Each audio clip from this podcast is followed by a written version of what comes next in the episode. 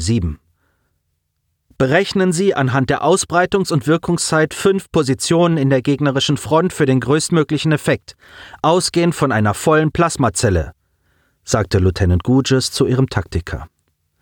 Petty Officer Carey, der den Vorfall wie alle anderen akustisch mitverfolgt hatte, zögerte noch. Gouges nahm das widerwillig auf. Haben Sie ein Problem, Petty Officer? Ihre Stimme war eisig und ruhig. Nein, Ma'am, stotterte P.O. Carey. Lieutenant!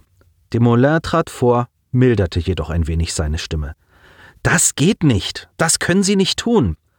Doch, ich kann, antwortete sie und reckte ihr Kinn energisch. Und ich muss. Wir haben Krieg. Es wurde nie offiziell die Kriegserklärung gegen diesen Planeten ausgesprochen, erinnerte sie Commander de Molin diesmal laut und deutlich. Ach!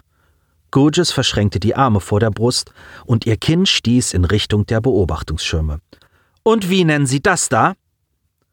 Es ist eine Verteidigungslinie, stellte Desmoulins das Verhalten der hier lebenden Kreaturen klar. Eindeutig. Gutes lachte kalt auf. Fein, dann dezimieren wir diese lächerliche Verteidigungslinie. Machen wir diese zahlenmäßige Überlegenheit zu ihrer Schwachstelle. Und sobald die FTL-Antenne repariert ist, koordinieren wir den finalen Schlag gegen diese Kolonie und besetzen diesen Planeten. Nein, entschied Desmoulins, das genehmige ich nicht. Genehmigen? Abermals lachte Gutges auf. Was wollen Sie denn genehmigen? Ich bin Ranghöher und Dienstältester. Ein solcher Einsatz liegt nicht in unserer Befugnis. Ich habe die Befugnis, stellte der Lieutenant klar. Denn ich mache meinen Job, im Gegensatz zu jemandem, der sich drei Jahre lang in Selbstmitleid gesuhlt hat wie ein Schwein im Schlamm. Wie können Sie es wagen? Mit einem kräftigen Schritt trat Desmoulins vor, hob die Hand und war bereit zuzuschlagen. Zwei Unteroffiziere traten vor und positionierten sich nahe Gouges. Ihr Blick bedeutete Desmoulins, dass er sich in unterlegener Position befand. Sie nahm die Männer in ihrem Rücken nicht einmal wahr. Ich habe meinen Ehemann verloren. Keine 30 Stunden ist das her. Sitz ich rum und verzweifle? Oder versuche ich die zu retten, die zu retten sind? Ihre Stimme nahm an Kraft zu. Hier bietet sich eine taktische Gelegenheit. Diese Kreaturen sind primitiv und unkoordiniert. Nachts gibt es nicht einmal Feuerstellen.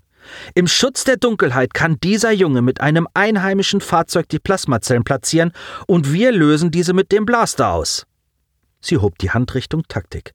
Fünf Schuss, keine Verluste auf unserer Seite und dieser Krieg ist binnen drei Minuten beendet. Das ist doch Wahnsinn! Commander Desmoulins hob seine Hände wie zu einem Flehen.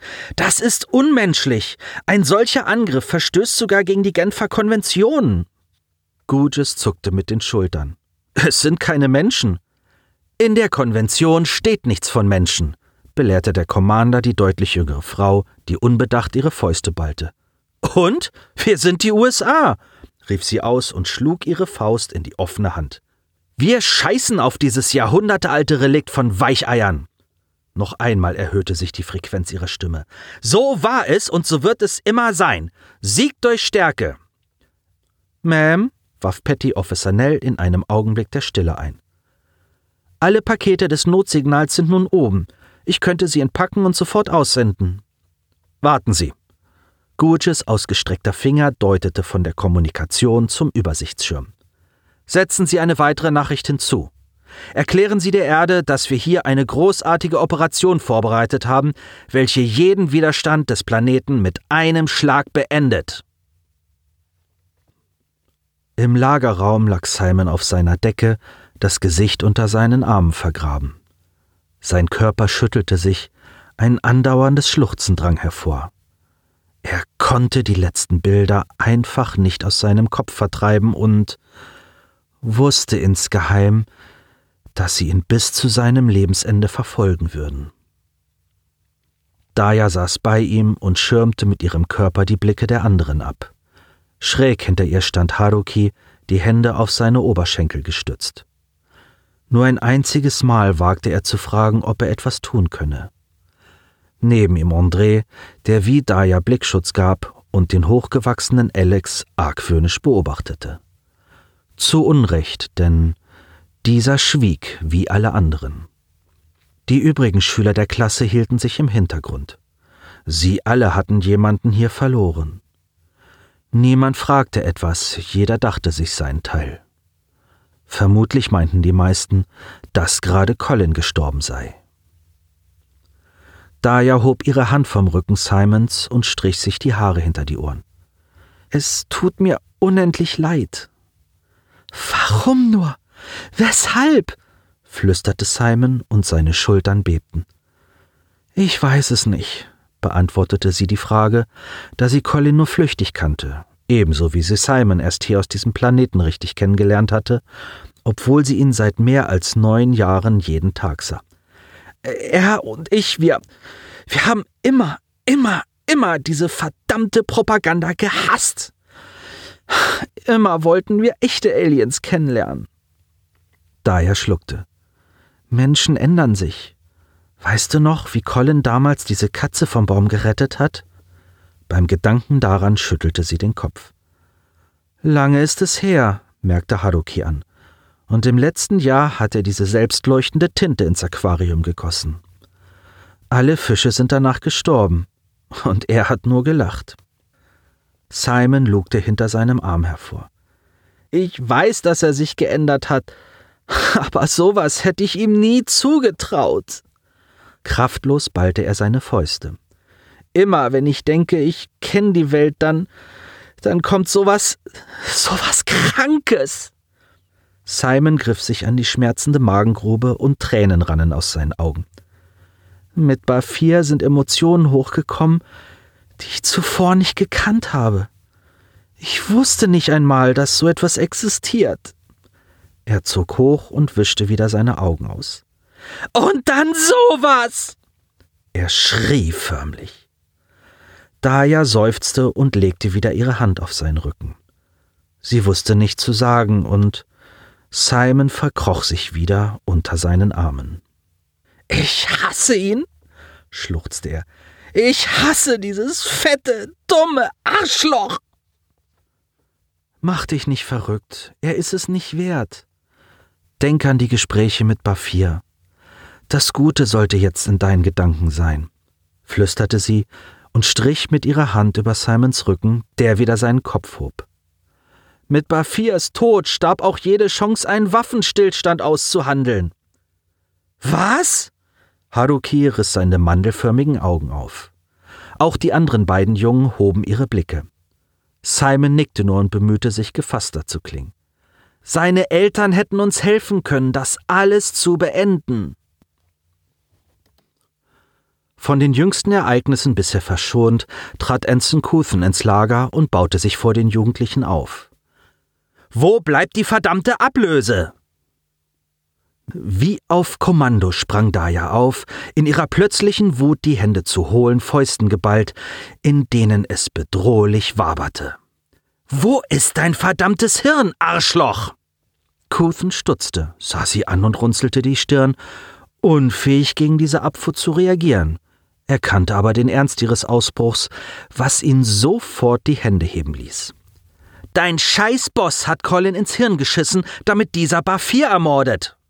Die Augen des Ensigns weiteten sich. Was? Sein Blick galt der Ecke, die sich Simon als Schlafplatz gesucht hatte und aus der das wütende Mädchen auf ihn zugekommen war. Ich habe nichts gesagt. Und Nick auch nicht. Er ist noch draußen. Rechtfertigte er sich, schob sich an Daya vorbei, umging André und Haruki. Ich habe nichts getan. Ich schwöre es, rief er deutlich und für jeden hörbar. Simon, es tut mir leid. Ein Hauch an Verzweiflung und Ehrlichkeit schwang mit seinen Worten herüber. Die Antwort war jedoch nur ein Schluchzen. Es ging um den Waffenstillstand, sagte Haruki leise. Couthen blickte ihn skeptisch an. Hat die Guges sich umentschieden? fragte er. Bafirs Eltern, erklärte Daya hinter ihm stehend. Der Ensign wandte sich um und Daya kam näher. Sie hätten uns helfen können, diesen Scheiß zu beenden. Couthen hob die Augen. Wie? Seine Eltern sind Politiker, brachte Simon heraus. Ensign Couthen legte die Hand vor den Mund und hockte sich nieder. Scheiße! Nur langsam begriff er, dass dieser Junge vor ihm mit seinem Traum vom Waffenstillstand weit mehr in der Realität stand als der Lieutenant mit seiner Idee vom Sieg. Ich, ich muss, ich. Er setzte sich schließlich und strich durch seine kurzen Haare. Scheiße, wiederholte er. Inzwischen waren alle übrigen Schüler aufgestanden und umringten ihn fordernd, fast schon bedrohlich. Der Ensign sah sich um und schluckte. Ihr Kids macht mich irre, verdammt! Er sah jeden Einzelnen kurz an. Mir ist auch klar, dass wir einen beschissenen und unnötigen Krieg führen. Gegen Feinde, die noch nicht einmal wissen, wer wir sind und warum wir das überhaupt tun. Er nickte Daya zu. Aber ich bin Offizier, ich muss das Arschloch sein, das du beschreist. Offizier? Lachte Alexander. Ein verfickter Ensign, du Null. Es ist trotzdem ein Offiziersrang, okay? wies Kuthen den Jungen zurecht, ohne auf die Beleidigung einzugehen. Stattdessen nahm er den jungen Japaner in den Fokus. Dein Name war Haruki, oder? Ja. Okay, pass mal auf. Er schluckte und senkte seine Stimme. Geh mit Daya und André raus an die Antenne. Ich rede mit Nick. Er ist Dienstalter und kennt die Leute hier an Bord länger als ich. Was hast du vor? fragte sie. Kuthen seufzte. Offizier hin oder her, mehr denn je bin ich nun motiviert, diesen dummen Krieg zu beenden. An die übrigen Schüler gewandt und sich aufrichtend bat er alle mitzukommen. Wir werden jeden einzelnen von euch brauchen. Anschließend wandte er sich direkt an Daya, Haruki und Alexander. Und ihr kommt mit mir. Ensign Kuthen führte die drei nach draußen an der menschlichen Schutzlinie vorbei und tauschte die dort arbeitenden jugendlichen Helfer aus. Diese bekamen die heimliche Anweisung, sich mit den anderen zu treffen und die Situation abzugleichen. Wir müssen jetzt strikt zusammenhalten, forderte Daya als Klassensprecherin die zwei Klassenkameraden auf. Kuthen bestätigte sie, schickte die drei zurück in das Schiff und setzte sich ab, um Robespierre dazu zu holen. Nick, er winkte ihn heran und beide traten außer Hörweite der Schutzlinie.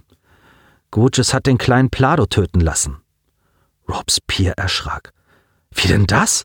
Und woher wusste sie? Colin, erklärte Kuthen.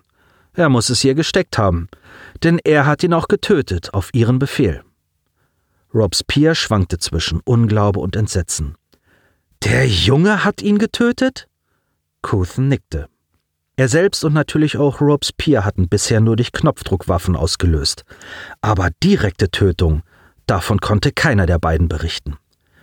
Ich hab die Schnauze voll, sagte Kuthen. Robespierre nickte verständnisvoll. Ich will das beenden. Kuthen lauschte in den Kopf seines Kollegen, um zu verfahren, wie weit er mit seinen Worten gehen konnte. Einen Widerstand erkannte er nirgendwo, weder mental noch in den Reaktionen. Bafir war dabei, einen Waffenstillstand zu erwirken, erklärte er weiter. Wie denn das? Seine Eltern sollen Politiker oder sowas sein, aber das spielt jetzt keine Rolle mehr. Er ist tot, und er wird nicht der letzte Unschuldige sein, der von der Guges hingerichtet werden wird. Seine Augen sahen auf den Blaster. Wenn das Ding wieder speit. Und was willst du tun, Manu? Etwa meutern? Kuthen schüttelte den Kopf. Wir gehen zu Desmoulins. Er war schon immer kriegsmüde. Desmoulins ist völlig unnütz. Mehr als drei Jahre hat er keine Befehle erteilt. Nichts getan, außer stumpf seine Knöpfe gedrückt. Er ist nur noch an Bord, weil er mal jemand war. Aber das ist ewig her, erklärte Robespierre, weiterhin bedacht, nicht von anderen Ohren gehört zu werden. Er ist wach, wacher als sonst. Irgendwas hat ihn zurückgeholt. Ich habe in den letzten Stunden aktiv sein Hirn benutzen sehen. Kuthen schob ihn ein Stück in die Richtung des Hangars. Es klingt zwar aussichtslos, aber wenn du es versuchen möchtest, bin ich dabei. Es ist kein Verrat, es ist unsere Pflicht, sandte Ensign Manuel Kuthen seinem Kollegen Nick Robespierre. Beide standen vor dem Bereitschaftsraum des ersten Offiziers nahe der Brücke, welchen Alexander de Molin für sich und zwei Unteroffiziere eingenommen hatte. Robespierre legte seinen Daumen auf den Meldebutton und nickte verunsichert. Lassen wir das den Commander entscheiden. Leise sirrte der Melder und die Tür öffnete sich mit einem Zischen. Am Schreibtisch, mit Hilfe verschiedener Gegenstände halbwegs waagerecht gestellt, saß der gealtete Commander und blickte etwas überrascht auf. Ensigns? Können wir Sie kurz sprechen, Sir? Es geht um das Handeln des Lieutenants. Desmoulins schien erleichtert. Natürlich. Mit Druck auf das Schaltfeld am Schreibtisch verriegelte der Commander das Schott im Rücken der beiden jungen Männer. Ich arbeite gerade eine Protestnote aus, die ich Gutes überreichen werde. Ebenso erarbeite ich eine militärische Klageschrift. Sollten wir den heutigen Tag nicht überleben, sollen jene, die herkommen, erfahren, was geschehen ist. Und wenn wir es überleben, kann ich sie offiziell belangen. Beide Ensigns sahen sich bestätigend an. Wir werden gerne unterzeichnen, Sir, erklärte Robespierre. Aber noch lieber würden wir dies hier beenden und den Lieutenant absetzen, setzte Couthen hinzu. Desmoulins schüttelte den Kopf. Sie hat über die Hälfte der Männer hinter sich. Es gibt nur einen einzigen Weg, dies hier zu beenden. Der alte Offizier musterte die beiden und lehnte sich auf seinem ebenfalls wieder gerade gestellten Stuhl zurück. Eine Seite muss gewinnen, alternativ verlieren. Und das wird schmutzig. Der Blaster darf nicht zum Einsatz kommen, entschied Couthen. Sobald dieser wieder funktioniert, wird es kein Zurück geben. Sehr richtig, junger Freund. Hm, waren Sie nicht für die Reparatur eingeteilt? Couthen schluckte, nickte anschließend und stellte die Überlegung an, mit den zivilen Helfern für genug Ablenkung zu sorgen. Robespierre aber griff ihn am Arm. Denk nicht einmal daran, das ist aktive Sabotage, kein offizieller Weg wie eine Protestnote. Man wird dich des Verrats anklagen können. Möglich, aber ich lebe lieber als Verräter, als dass ich als folgsamer Trottel sterbe. Demoulin seufzte. Ich muss Ihnen beiden zustimmen. Einerseits wurde genug gestorben in diesem nie geführten Krieg. Andererseits müssen wir uns unbedingt an die Regeln halten. Seit wann hält man sich im Krieg an Regeln? fragte Couthen. Was wir hier tun, was immer wir taten, war falsch. All das hier liegt allein in unserer Verantwortung. Wir sollten endlich aufhören, erst zu schießen und anschließend zu fragen. Robespierre seufzte leicht, schwieg, aber Desmoulins schürzte nur die Lippen. Tja, womöglich endet es wirklich damit, dass wir aufhören zu schießen. Hm. Ich genehmige Ihren Einsatz und übernehme die volle Verantwortung. Er hob seinen Finger leicht zitternd. Sabotieren Sie den Blaster, Ensigns. Ja, Sir. Und wie sollen wir das machen? Fragte Robespierre mit leicht erhobener Stimme. Also, ohne dass es jemand bemerkt. Sie beide sind doch IT-Experten? fragte Desmoulins nach. Schreiben Sie direkt an den Rezeptoren der Waffe eine Feedbackschleife in die untere Systemmatrix der Blasterkalibrierung. Das Hauptsystem wird dies erst bemerken, wenn es versucht, den Blaster zu aktivieren. Robespierre sah seinen Kollegen mit dem Blick der Erkenntnis an. Sag mal, hast du noch dieses Programm, mit dem du damals die Filmbibliothek geplündert hast? Couthen nickte. Damals hatte er dem Bibliothekssystem vorgegaukelt, dass eine Zahlung stattgefunden habe. Tatsächlich war dies nur ein einziges Mal geschehen, und das infiltrierende Programm täuschte eine erneute Zahlung vor, indem es den Prozess um den Zahlungseingang mit jeder Anfrage duplizierte. In meiner privaten Datenbank versteckt. Schleuse es ins Hauptsystem.